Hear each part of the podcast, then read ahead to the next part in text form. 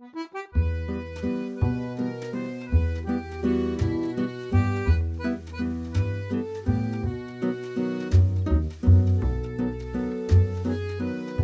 家好，欢迎收听猫肥家润，这是一档有关哲学、科技、艺术与设计的播客。我是张阿姨，我是张叔叔。因为之前几期一直都聊得比较干货，所以说我们这期想做一些不太一样的内容。我们这期要聊什么呢？这期我们要聊一个我们前两天看的一个电影，叫做《Poor Things》，啊，如果翻译成中文的话，就是可怜的东西。在开始这期之前，先说一下，因为我们这一期会讨论到很多电影里面的情节，我们也会涉及到很多电影原著的内容，所以说如果害怕剧透的话，可以先去看电影或者先去读书，再回来听我们的播客。嗯，就是首先我想来介绍一下这个电影的情节。由于这个电影其实是根据一个书改编过来的，中间其实还是有一定的差异的。所以说我们这期其实也是想都介绍，然后通过这种的对比来看一下这个电影。这个故事的背景是在十九世纪的欧洲，具体的故事大概是分这么几个部分吧。第一部分就是在伦敦的时候呢，这个女的自杀了，这个孕妇自杀了，然后呢，她被一个老医生给救起。把他这个婴儿脑子装到了他的身体里，这个女性的身体里，给他起了个名字叫做 Bella。这个老医生呢，就又雇了一个小医生去研究 Bella，然后就记录数据什么的。在这个过程当中，这个小医生就喜爱上了 Bella，他们就要订婚了。但是这个时候，呃，又出现另一个角色，就是这个老医生的一个律师。这个律师叫做 Duncan，他带着 Bella 给私奔了，他们俩就踏上了一段私奔的旅程。啊，就先后去了葡萄牙的里斯本，后来又上了一艘游轮，呃，经历了一些故事吧，然后就来到了法国的巴黎。巴黎的时候呢，他们俩又没有钱，然后这个 Bella 呢，巴黎当了一段时间的妓女。过了一段时间之后。呃，老医生快要不行了，Bella 就回到了伦敦，就要准备跟这个小医生要结婚。就在这个时候呢，Bella 她死之前的原配丈夫出现了，原配是一个将军，要把她带回去，她就跟着将军回去，遭到这个将军的软禁吧，相当于 Bella 这个在准备逃逃跑的这个过程当中发生了一些争斗，就把这个将军的腿给开枪给打折了。呃，不管怎么着吧，最后他们在救治将军的时候，就是换给将军换了一个羊脑子。最后就 happy ending，Bella 跟他的这个小医生，原本的这个老医生家的这个仆人，换了羊脑子的将军，他们几个人快乐的生活在了一起。Bella 呢也要变成一个医生了，这个大概是这个电影的情节。我们也刚才提到了，这个电影是由一个小说来改编的，所以说今天我们也是想详细一点的介绍一下小说里面的情节。小说其实分成了三个部分。然后相当于这个电影呢，只是改动了其中的一个部分，就是当然是其中占最主要的一部分。这个书的另外两部分的叙事是电影里面是没有出现也没有提及的，所以说我们打算主要讲解一下这些内容。首先呢，书是一九九二年出版的，是一位苏格兰的作家，他叫做 Alistair Gray。一打开书之后呢，你先看到的是一个来自于叫做 Alistair Gray 的编辑的序言。就是说，这个书中的 Alistair Gray 和现实的 Alistair Gray 是，嗯，你可以把它理解成同一个人，但是你也可以把它理解成两个不一样的人。他序言的主要内容就是在写说，哦，他是怎样发现了一份来自于十九世纪的手稿的。这个编辑认为这个手稿发生的事情是真实的，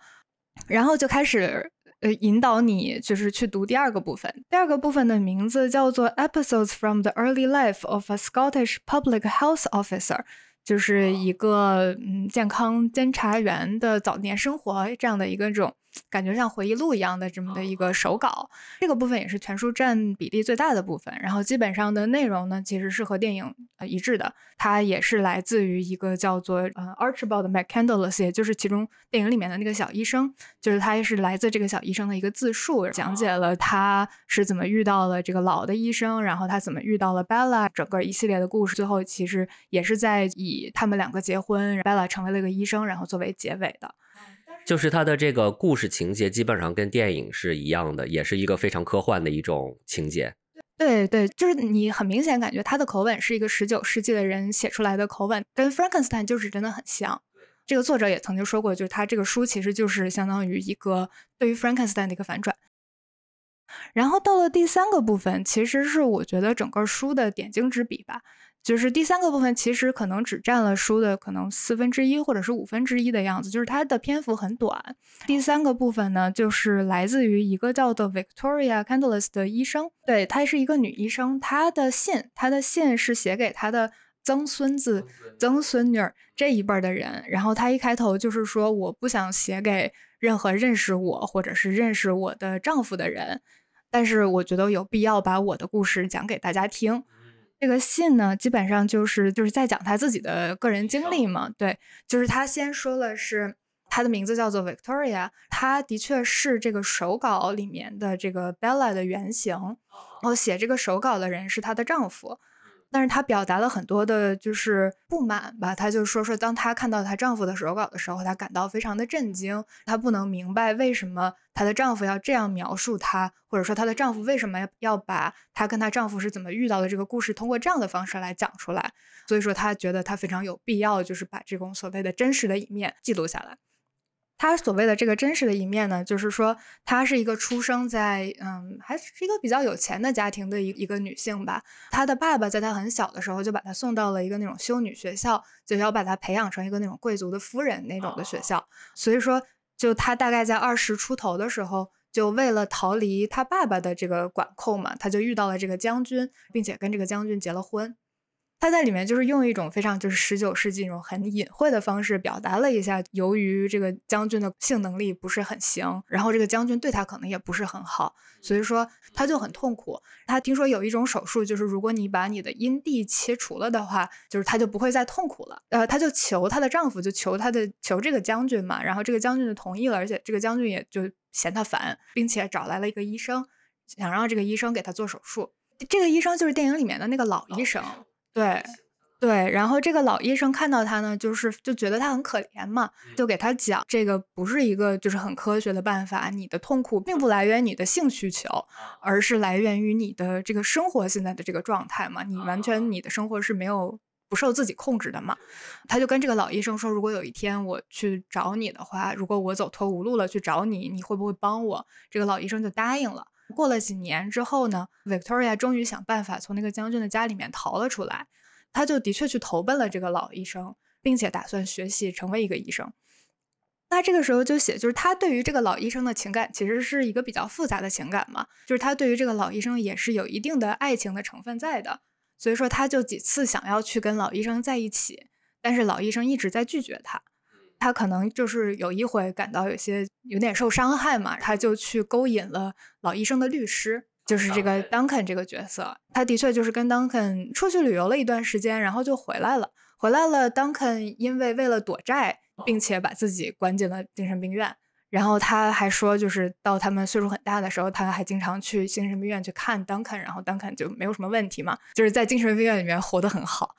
就是相当于他。跟 Duncan 浪了一圈回来了之后呢，又找到了这个这个小医生，他跟这个小医生就结婚了。他结婚的原因，他在信里面也写，他觉得这个小医生是一个很老实的人嘛，其实就是比较好控制的一个人，而且这个小医生就非常的仰慕他，就觉得一看到他就可能有点一见钟情的那种意思，所以说他就觉得我跟这个小医生结婚的话。就是我既满足了这个我作为一个女性需要结婚的这个这种的社会的要求，但是同时我还可以继续去干我自己的事情，我还可以继续去成为一个医生。结婚了之后，她成为了一个，就她的确成为了应该是苏格兰第一个女医生。她有了一番非常成功的事业，她也非常积极的去参加了很多这种社会活动，因为当时的话应该是在搞这种女性平权投票这个 suffragette movement 嘛。呃，所以说她是一个积极的参加这种女性投票的一个活动的一个分子。她在医学上面的成就也比较高嘛，她还写了很多关于教育小孩的书啊，她也有一些就是关于这种什么生殖健康和性健康之类的这一类的作品。就是她是这样自述自己的，嗯，然后到这儿就是她她的自述就结束了。当你再往下翻的话，这个编辑 Alistair Gray 就又出现了。这个编辑其实这个时候就是。嗯，相当于做了一些 fact check 嘛，就相当于做了一些这种事实、历史背景的调查，在这个书的最后加了一些，就啊，这个当时这个叫做 Victoria 这个女医生她的一些信啊，然后她的一些就是在报纸上面发表的文章啊，就是让你去更相信这个女医生说的话了啊，然后这个书到最后就结束了啊啊，这个作者 Alistair Gray 是不是就是他一开始是？呃觉得呃这个科幻故事是真的，然后后来觉得真是这其实故故事不是这样的。也没有，就是他一直都认为那个小医生的手稿是真的，就是他是真的，其实跟 Victoria 后来做的那件事情不冲突嘛。他的手稿其实到他们结婚就停止了，但是在这个编辑的眼里呢，其实是 Victoria 是一个的确是成就了非常多的一个女性，但是她隐藏了她年轻的时候的这个真实身份，就是她是一个换过脑子的 Bella。他这个里面就你就真真假假的嘛，就你也分不太清楚嘛，因为你想它这个编辑跟真实的作者还是同一个名字，然后甚至在书的最后还有一段是这个作者的介绍，是这个编辑的介绍，就是这个编辑的介绍说这个编辑叫谁谁谁，然后出生于哪儿哪儿，毕业于哪儿哪儿，这些都是作者的真实经历。啊，就就是一个特别 meta 的一本书，其实就是书里面套了好多 narrative，你也不知道谁是真的。嗯，相当于就是有三个人在不停的说话，一个是编辑，他有一个自己的认为的真真实的世界；另一个是这这个小医生讲出来的一个科幻故事，Frankenstein 的科幻故事；另一个是这个 Bella 就是在说这个故事是假的，这是就也不是 Bella，就是这个 Victoria 在讲这个故事是假的。三三个 perspective，然后作为读者的话，你愿意相信谁就相信谁吧。对，大概是这么个意思。嗯，这个书。被归类成一个后现代主义文学，就是因为后现代主义文学，它其实就是像咱们上一期讨论到那个后人类主义什么，就是福柯他们那一那一套下来的嘛，讨论这个作者的意图啊，然后以及作者的这种的主体性啊什么这一类的。所以说，你想这本书的话，它在不断的通过给你去嗯换角度去讲同一个故事，对，然后让你来就是感受整个这个。这个 narrative 吗？哦，那其实九二年的时候，其实也是 deconstruction 解构主义的时候，也也是德德里达他们相当于一种反就反对传统的这种叙事的一种一种一种叙事方式。以前的话是一个作者，作者说了啥就是啥。现在我给你同一个故事不同的角度，不同的叙事啊，其实它就是一个叙事与反叙事的一个一个一个书，感觉。对对对，是这样的。我觉得其实电影是在通过，就是他通过他的场景嘛，他通过一些很不真实的场景，然后和一些完全不符合历史事实的这种服装和道具啊什么之类的，然后给你告诉你说这个故事它并不是真的。呃，电影本身其实拍的拍摄手法就是让你会觉得有一种不真实感，因为它用了大量的鱼眼镜头。呃，这个故事一开始。前前半章在这个伦敦的这部还全部都是黑白的，包括后面在船上啊，在里斯本啊，在巴黎啊，就后面那个背景的天空也特别的不真实的一种天空，让你去一直觉得哦，这到底是真的假的？接下来我们可以比较一下三个不同的叙事里面。就是书中手稿的叙事和电影的叙事，还有这个 Victoria 的叙事里面，就是这些不同的人物有什么区别？我们可以先聊 Duncan，因为 Duncan 是你最喜欢的一个角色。我也不是我最喜欢的一个角色，是我就是最怎么说呢？呃，最同情的一个角色。我作为一个男性视角，特别同情这个这个 Duncan。就为什么呢？你想，我我现在讲的是电影中的内容哈。呃，就是他在电影中，这个 Duncan 是这个老医生的律师嘛，然后电影中演的是 Duncan 遇到了这个 Bella，你然后 Bella 是一个他那种状况，就是一个呃成人的呃外表下一个婴儿的脑子，所以说他完全对于这种 social kill，对于这种的社会呃行为没有任何的认知。这个 Duncan 就带着 Bella 去整个这个私奔的过程，也是这个 Duncan 一直在不停毁三观的一个过程，被这个女的逐渐逼疯的过程。对，对我觉得书中的就是手稿当中的 Duncan，其实和电影里面基本上就是是一致的，嗯，就是这个人物的区别其实并没有很大。然后他这个手稿甚至有中间有一段是那个 Duncan 写给这个小医生的信。哦，就在抱怨这个，对对对，就是大概就是在责怪，就是你们怎么能让我跟这么一个女的跑了呢？这样的一封信，好吧，就所以说，呃，手稿里面这个 Duncan 也是一个非常崩溃的人。对对对，就是而且手稿里面就是你就很明显能感觉到，就是他就特别疯狂，就他已经啊脑子都已经快不行了。已经被这个被 Bella 给整疯了。对对对，好吧嗯，然后就人物其实也差的差的不太多，顶顶多就是书里面稍微给你补充了一下嘛，加强了一下 Duncan 是一个比较自卑的一个形象吧。书里面的话就会写到说他啊、对，对于跟他同等阶层的女性吧，是不敢去追求的，他非常的惧怕跟他同等阶级的女性，然后他只敢去勾引他认为比他下层的女性，嗯，就是他通过去勾引这些嗯嗯、下层的女性来获得一种快啊，感。找到一个自己的自自尊。对对对至于像 Duncan 在这个 Victoria 的信里面，就基本上不存在，他就是个非常小的角色。就 Victoria 对于他就感觉没有什么印象，当时觉得哎这个男的挺方便的，然后我就顺带勾引他，跟他出去玩一圈儿。这个男的自己愿意去疯人院干嘛都跟我没有关系，嗯，就是他在他在信里面其实是没有什么戏份的，嗯。那我们再来聊聊这个将军吧。这个将军就是一个反派，我觉得这个电影的话，对于这些角色其实都做了一些脸谱化的处理吧。这个将军真的就是是完全描绘成了一个反派的角色，嗯，而且他的方式就是非常的怎么讲呢？非常的原始，也非常的残忍。就是我有个枪，然后我就比你更强了。哦，那说明他的性能力好像可能确实有问题，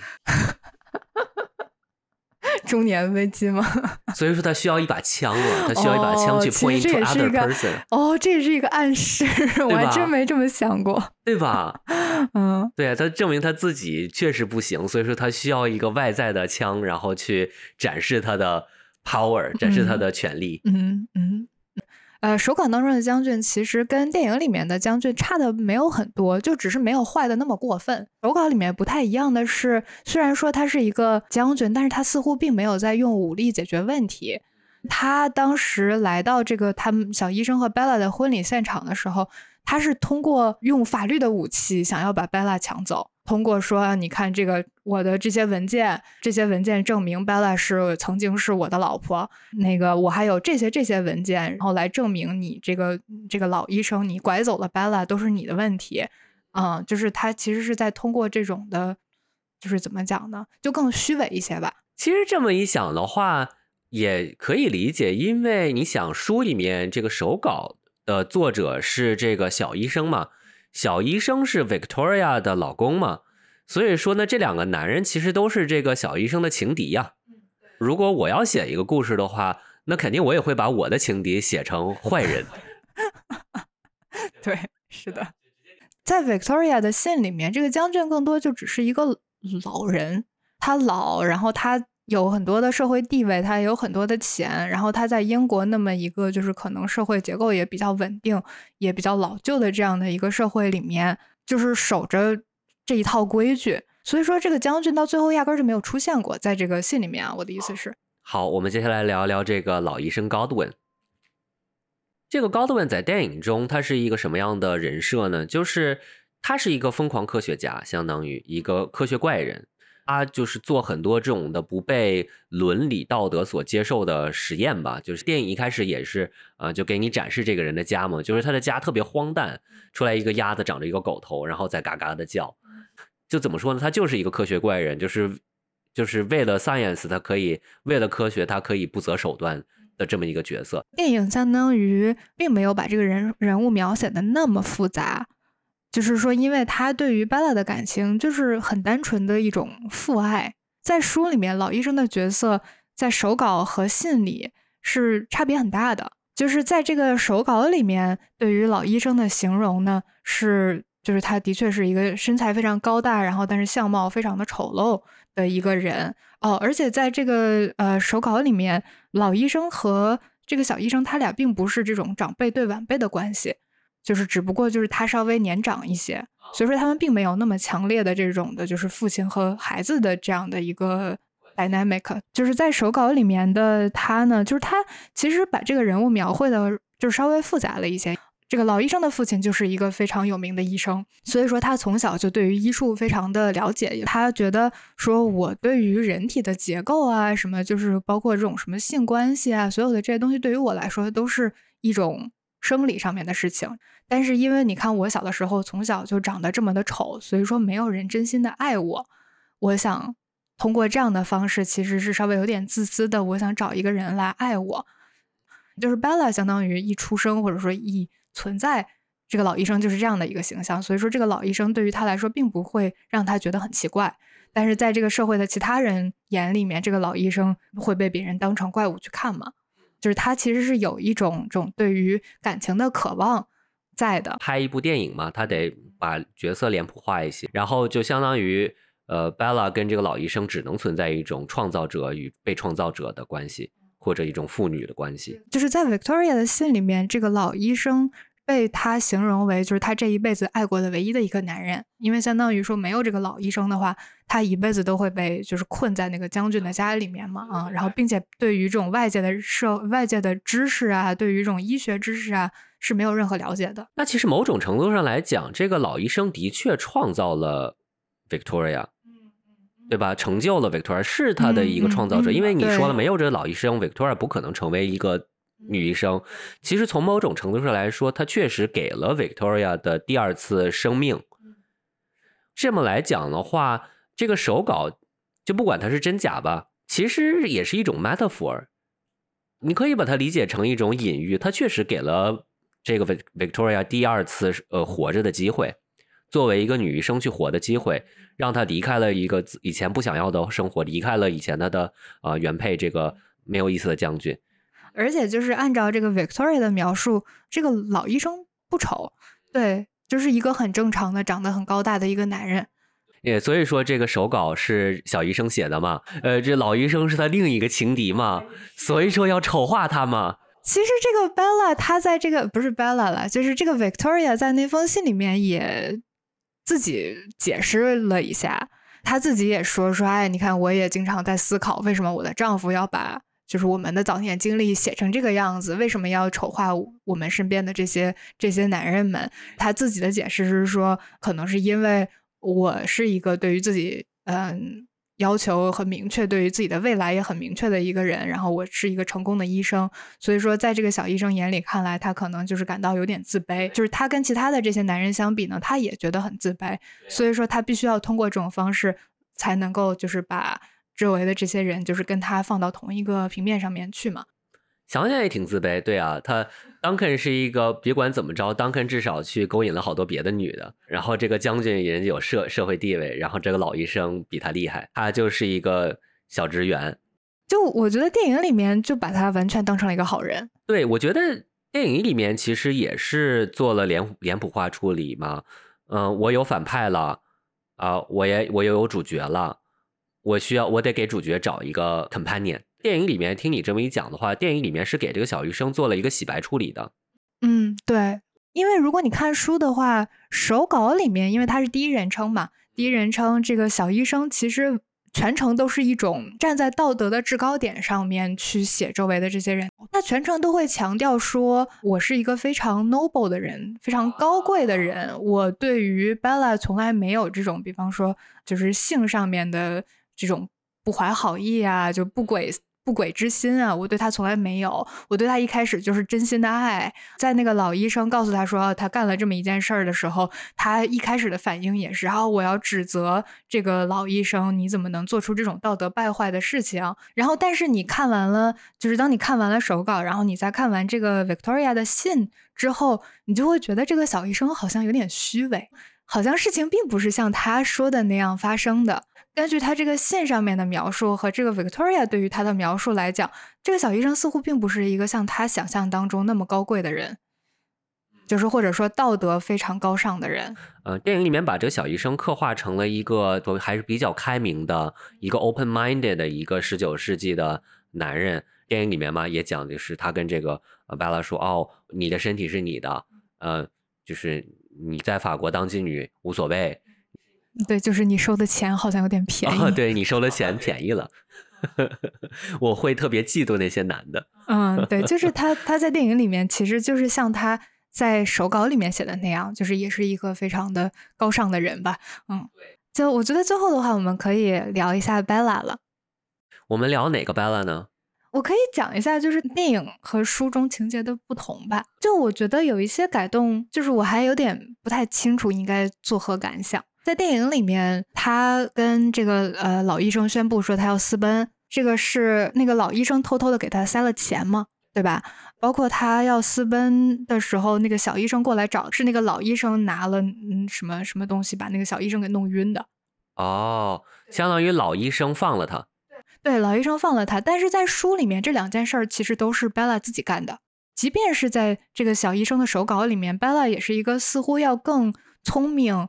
更有自我意识的人，因为他，你想，他通过他自己装钱这个行为，就代表着他不是不知道 Duncan 是个什么样的人，他只是觉得好奇，所以说他想跟 Duncan 跑。然后，呃，把这个小医生迷晕也一样，就是这个，就你想，这是一个胆子多么大的一个行为，但是人家说干就干了，也不是老医生帮他的。呃，因为他想要把老医生这个角色变成一个父亲的形象，所以说他才把一些行为安在了老医生身上。而且包括就是像结婚这件事情，电影里面的描述应该是，嗯，这个老医生直接跟小医生说。说我觉得你们两个挺好的，你们两个结婚吧。但是在书里面的描述是，呃，Bella 自己主动的跟小医生求了婚。所以说，就是我会觉得书里面的这个 Bella 似乎是更加对于自己更加明确的一个这样的角色。他这个可能处理不太一样吧，因为在书里面的时候，就 Bella 在干所有的这些事情的时候，大概已经是他已经活了两年了以后。或者，而且按照书里面的描述，他那个时候可能大概是十二岁左右的智商，但是我觉得电影里面那会儿他好像还没完全到十几岁的智商呢。电影里面感觉好像要更更小一些，所以说他可能也就是这种方式来 来把这些女主角干的事情安在男人身上这种事情吧。就虽然说我对于这个改编稍微有点意见。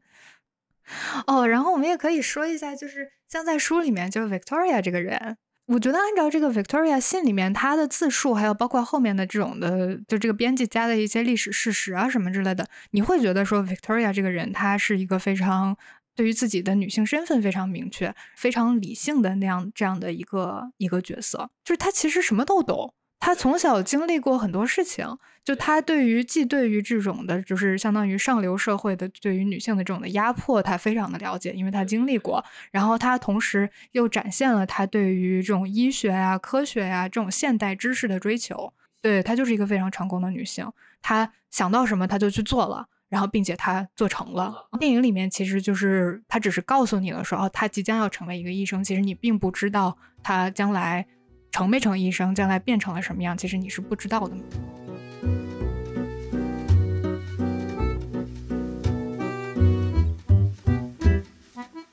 做这期播客之前嘛，也看了一些其他人对于这个电影的评价，然后有一个评价说的是，就是他和这个《Poor Things》和《Barbie》讲的是同一个故事，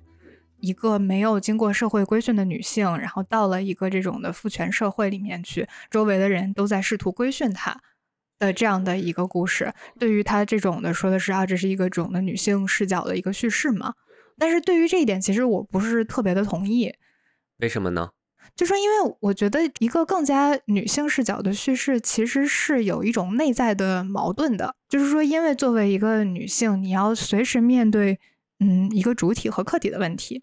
嗯，我作为一个女性，我认为自己是一个主体，但是我在这种社会。当中生活，我在不断的被人当成一个客体，然后那这样的话就会产生一种矛盾，因为它会导致我内心当中会产生一些质疑，就是因为哦，我认为我是一个主体，但是别人把我当成一个客体，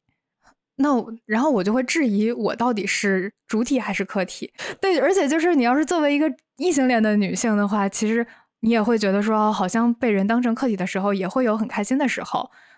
就是换一个方式来解释的话，就是说，我认为我是一个苹果，但你认为我是一个梨，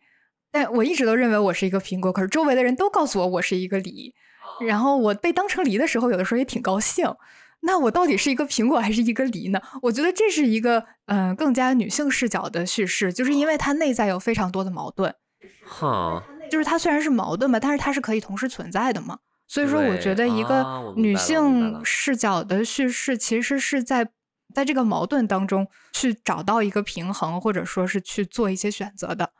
嗯，甚至说你不要去做选择，你怎么让它共存？嗯，所以说你认为 Barbie 是一个这样共存的状态吗？我觉得是，就是因为他其实内心有着非常多的矛盾，他对于自己产生了很多的质疑。Barbie 本来认为 Barbie 解决了全世界的这个性别歧视问题，然后他出来之后被那个小女孩骂了一顿嘛。对他其实是一个通过周围 question 然后自己成长的一个过程。对，在这样看来的话，我觉得 Bella 就不太一样。对，就是因为他的矛盾全都来自于外界，就是他对于自己是一个主体，或者他对于自己是一个苹果这件事情，从头到尾都非常的明确，是周围的人一直在想要把它规训成一个他们想要的样子，但是他自己并没有任何的怀疑。他他从头到尾都是表，他只表达了一种对于外界的不理解。哦，那这么看来，我觉得这个类比确实是错的。嗯，更可以跟这个电影放在一起做比较的，可能是嗯《X Machina》或者是《Her》机械姬和她女她，借由一个女性作为主角吧，相当于去讲一个探索什么是人这样一件事情的一个故事。那或者说探索什么是人的话呢？这个主这个主角是不是女的无所谓，就他只是为了加强这种地位上面的对比，就是因为周围的人认为他不是人，就像那个 X Machina 里面的那个女机器人，其实也一样嘛，就是周围的人认为她不是一个真实的人类，然后她只是通过一个女性的身份去加强了这种就是呃权力上面的差异吧。他探索的并不是一个就是女性的故事，他看他更多探索的是说。那我们用什么方式来定义一个人？呃，电影的导演和这个作家本身都是男的，是吧？嗯。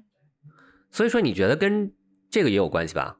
嗯，对，我觉得是。而且我觉得他也是为了产生这种，就是怎么说呢？你既是母亲又是孩孩子的这么一个特殊的存存在吧？对，所以说必须找一个女性的身体。对，就是它里面还带着一种就是科学和自然的冲突。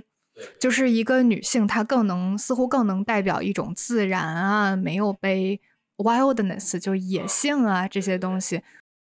我还是挺喜欢书的内容的，书是一个比较完整也比较复杂的故事。因为如果是只看电影的话，哈，我会觉得说 Bella 这个人物她其实可以更加复杂一些。你是可以让观众去更加体会到他内心到底在想什么，他内心哪些地方很矛盾。因为现在电影里面虽然说就是他也有很矛盾的点啊，就比方说他在船上，然后他到了那个哪儿 Alexandria 的时候，看到了一些很穷的人，然后他开始思考啊，我们这个这样的社会地位，我们现在这种的经济特别好、特别有钱这种行为是不是不对的？就他也感到很痛苦。但是他的处理方式很直接呀，就是直接把 Duncan 的钱拿来，直接给了穷人，他仍然没有一个矛盾啊。对他自己还是没有矛盾的。嗯，就是我觉得，就是要要是能让他更完美一点的话，我希望这个人物更复杂一些，就是电影里面的 Bella 更复杂一些。对，那其实也可以理解成，就是这个电影里面的这个 Bella 角色，其实你与其说他是一个主角，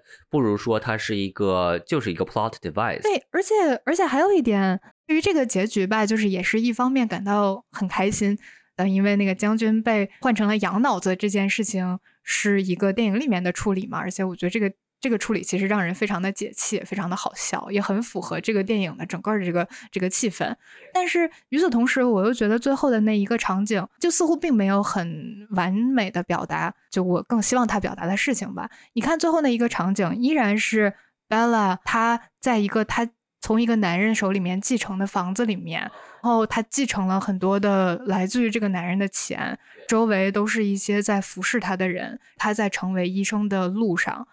他似乎并没有去给你展现他到底改变了什么东西。他似乎还是在一个原来的这种的社会结构里面去，只是他作为一个白人女性，她从一个什么都不懂的状况到了一个哦，她似乎可以追求更多的知识了，是一个个人的成就。就是，甚至我觉得在这一点上面，Barbie 做的都要比他更好，因为至少在 Barbie 那个电影里面，就是你看到了 Barbie 做了很多改变，就他改变了这个 Barbie Land 里面的那些男人的行为。虽然说，当然 Barbie 有 Barbie 的问题了，就是，嗯，对，就是，嗯，Barbie 是 capitalism 的问题了，就是，但是，但是其实他他电影里面给你展现了他改变这个事情的过程。但是这个呃《Poor Things》里面并没有，《Poor Things》里面我感觉他似乎除了可能知道了动更多的知识之外，而且还只是知识。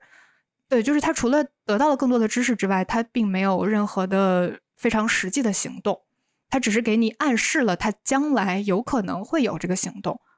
到最后看下来的话，他更多的展现了一种焦虑，就是一种就是我作为一个作为一个人，或者说可能作为导演吧，就他作为一个男的，他的一种焦虑。怎怎么讲？怎么说呢？就是说。就 Bella 作为一个女性，在里面又是一个，就是你知道，她是一个非人类的女性，或者说她是一个不正常人类的女性。她在这个电影里面赢了，她在这个电影里面就是完成了她想要达成的所有的事情。然后这些象征着旧的权利，就比方说那个将军啊的男人已经不行了，失败了，变成了羊。老一辈的男人死掉了，只有你站在这个女人的身边。你才能够在这个世界继续的生存下去。嗯，就是他其实，我觉得他其实反映了一种就是焦虑嘛，就是说我作为一个人类，那我的地位在哪里？或者说不用人类了，我甚至觉得就是他就是一个他作为一个男的，嗯，他的他的地位在哪里？好吧。下一个想要提到的其实是这本书它最原本的一个引用吧。就是 Frankenstein 科学怪人，其实我觉得那个电影里面也多少就是有有一些镜头给我感觉很像那个 Frankenstein 那个电影。对，就包括就是他怎么把这个 Bella 换了脑子，怎么唤醒，就是用电哇一击，对，然后把他给是的，就是 Frankenstein 是玛丽雪莱在一八一一年的时候写的书，它的第二版是一八三一年，应该一八三一年那本更有名一些。嗯，而且他当时写的时候才十六岁。Frankenstein 这本书，我可以就简单说一下嘛。其实这个故事就大家比较熟悉了吧？对，一个疯狂的科学家，然后他想要去挑战死亡这件事情，然后他就复活了一个，造了一个新的人，然后结果这个新的人，这个怪物，他活了以后，这个科学家突然一下就觉得啊，我干了一些什么，我就很害怕，然后逃走了。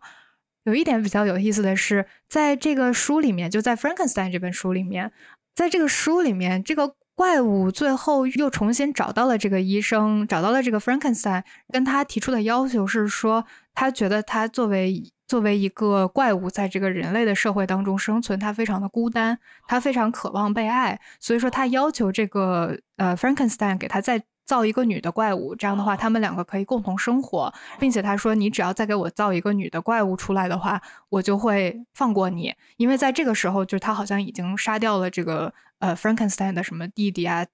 妹妹啊什么之类的，为了摆脱这个怪物，他就想要造这个女的怪物给他。但是他后来想了一下，把这个女的怪物就造到一半，他放弃了，因为他觉得他特别害怕一个女的怪物会不受他的控制，会更加不受他的控制，并且会害怕这个女的怪物会跟这个怪物造出一些新的怪物来，所以说他就放弃了这个行为。就是所以说，在这个《Poor Things》这本书里面的话，其实他就相当于说。我就直接造出来了一个女的怪物出来，就包括里面的名字，其实也有很多对于 Frankenstein 的 reference 嘛。这个医生 Frankenstein 里面，他叫做 Victor Frankenstein，所以说在这个嗯 Poor Things 里面，这个女的的名字叫做 Victoria 嘛，其实就是一个 Victor 的 Victor 的变形。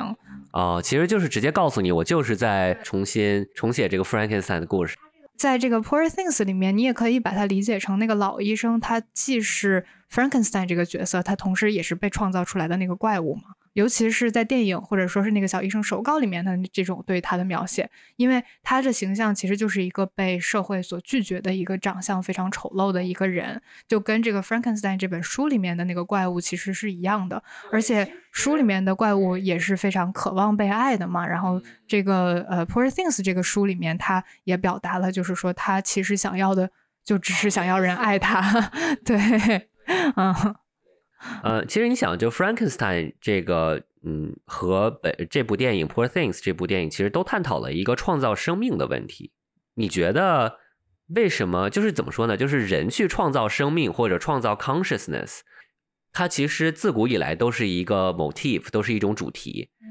就是有很多的这种的呃小说啊什么的话，都涉及到这个主题，它是一个反复的出现的一种主题。我的理解是，人害怕死亡。人出于对于死亡的恐惧，所以说要创造一个生命。你觉得是为什么呢？嗯，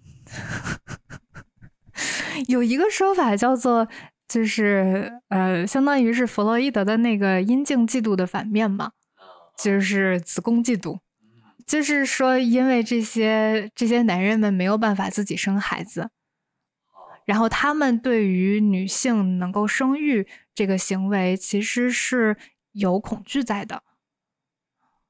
对他对于就是女性能够生育这件事情，其实是一个力一种力量嘛。然后他对于这种力量非常的恐惧，所以说他想要把女性从这个创造生命的过程当中给排除掉。然后，所以说他要自己通过其他的方式，通过更加这种所谓科学的方式去创造新的生命。哦，我大概理解，就是因为因为其实你想能创造生命也是一个非常 powerful 的事儿。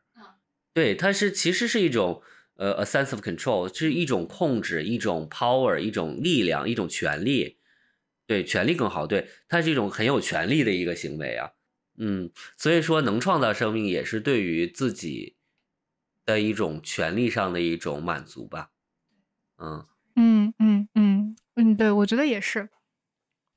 我觉得这个电影还可以跟另一个电影做对比，嗯，《功效机动队》动画和这个电影吧，呃，可以跟它做对比。他们两个电影其实都涉及到了一个脑子和身体的故事。就《攻壳机动队》到最后，其实他的脑子好像他的身体坏掉了，把他的这个成人的脑子放在了一个少女的身体里，就刚好是个反。其实他两个就是对比下来看的话，其实就涉及到了一个，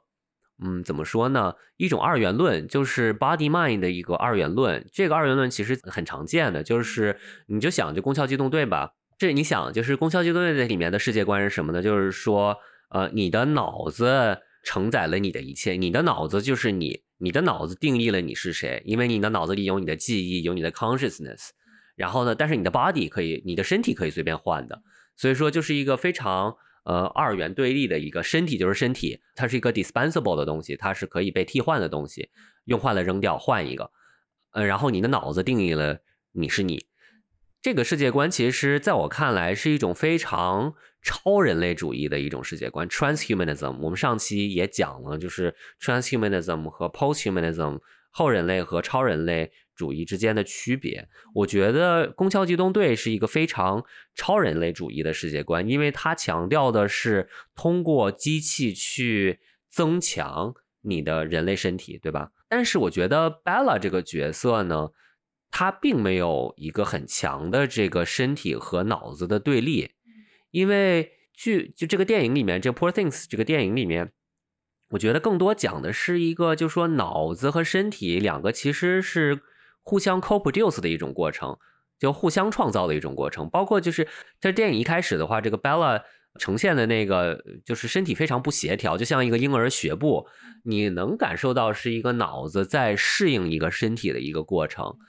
哦，对，我觉得这个也还挺逗的。就书里面解释说，为什么 Bella 是一个特别没有恐惧的人。他的解释是说，因为 Bella 从来没有经历过小婴儿的时期，所以说他从来没有体会过就是真正的这种弱小的感觉是什么，所有的东西都要靠他人来能才能完成这样的一个感受是什么样的感受。所以说他是没有恐惧的。他不明白什么叫做害怕，对，因为他他刚一出来，然后一认识到的自己就是一个成年的强壮的女性，对对哦，所以说这样一理解的话，就是更是一种，就说 OK，你的这你的这个脑子和身体共同决定了你一个人，这个人的性格的形成，他一个这种的 fearless，一种无所畏惧的性格的形成，是跟他的身体有关系的。呃，我觉得里面还有一个非常有趣的一件事，就是对于性的这个描写。电影一开始，Bella 就突然有一天，她发现了哦，可以通过自慰来获得快感，而且包括后来，就是她在里他们在里斯本也都疯狂的做爱。嗯，就感觉是 Bella 这个角色的成长有很多一程度是通过探索她的身体来成长的，就是不包括自慰也好，做爱也好，就是她。探索了身体之后，然后他成长了。嗯，对，而且他对于性是没有任何羞耻心的啊。对，对，就是他是完全不知道这个东西，就是可能不是一个在当时的社会当中能够随时拿出来大谈特谈的事情。哦，对对，所以说也呃，所以说也就是让周围的人很崩溃。让 Duncan 很崩溃。你真的好同情他。对，而且就这 Poor Things 嘛，就是当我看完这个电影之后，我就觉得这个 Poor Things 其实指的是他周周围的所有这些男人们，都是一些 Poor Things，被这个 Bella 折磨的都非常的可怜。啊，这是一个男人的视角哈。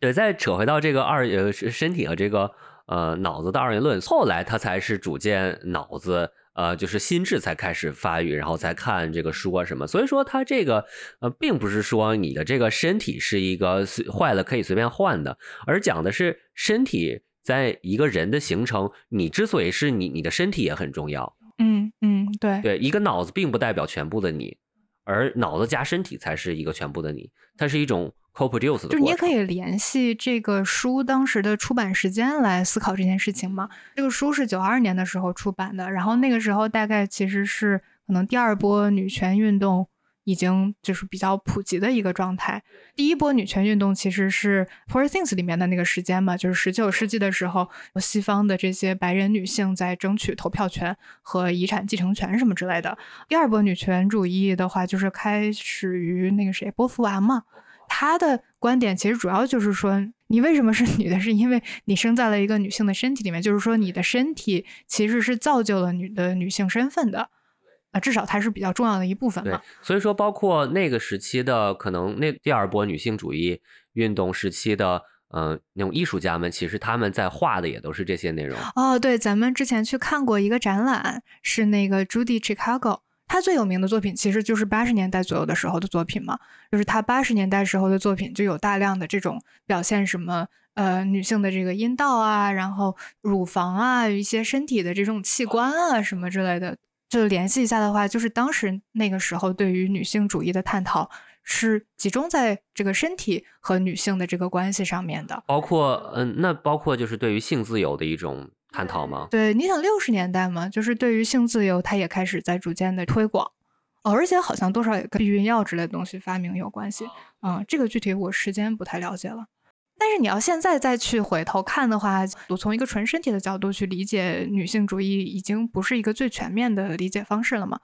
就是现在的话，就是女女性主义它已经扩展到了更加多元化了嘛，更加更加广泛了，也更加包容了，嗯，就不再仅仅是说。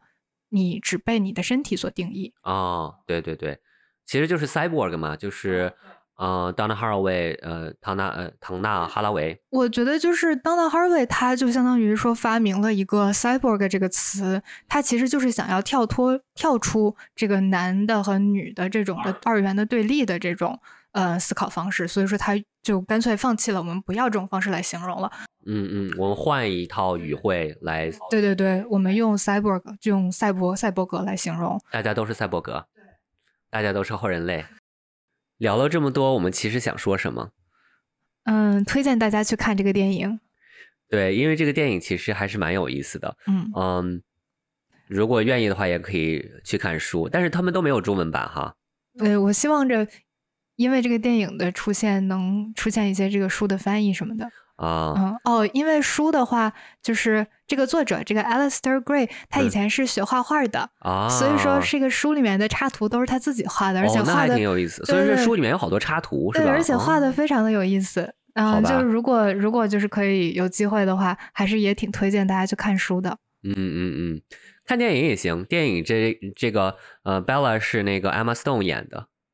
对他，他的所以说这个演员在演这个角色也都挺符合他的形象，因为这个演演员的，我觉得他就是放开了，就是这个电影你就感觉他就是玩的很开心哦，对，对，因为这其实这电影对他的要求就是你演一个疯子就可以，好难哦，所以说就是里面所有的人物都演的非常的好，那个 Duncan 就是绿巨人那个角色也演的非常的好，对他能把一个小人演的特别的让你。有同情心，对，就是又 又可爱又可恨，就就就很就很厉害。哦，对，咱们现在有了小宇宙和喜马拉雅，所以说是欢迎大家去评论的。如果有什么对于这个电影的想法的话，也可以放在评论里面，我们可以讨论。欢迎收听猫肥加润，这是一档有关哲学、科技、艺术与设计的播客，还有电影。拜拜。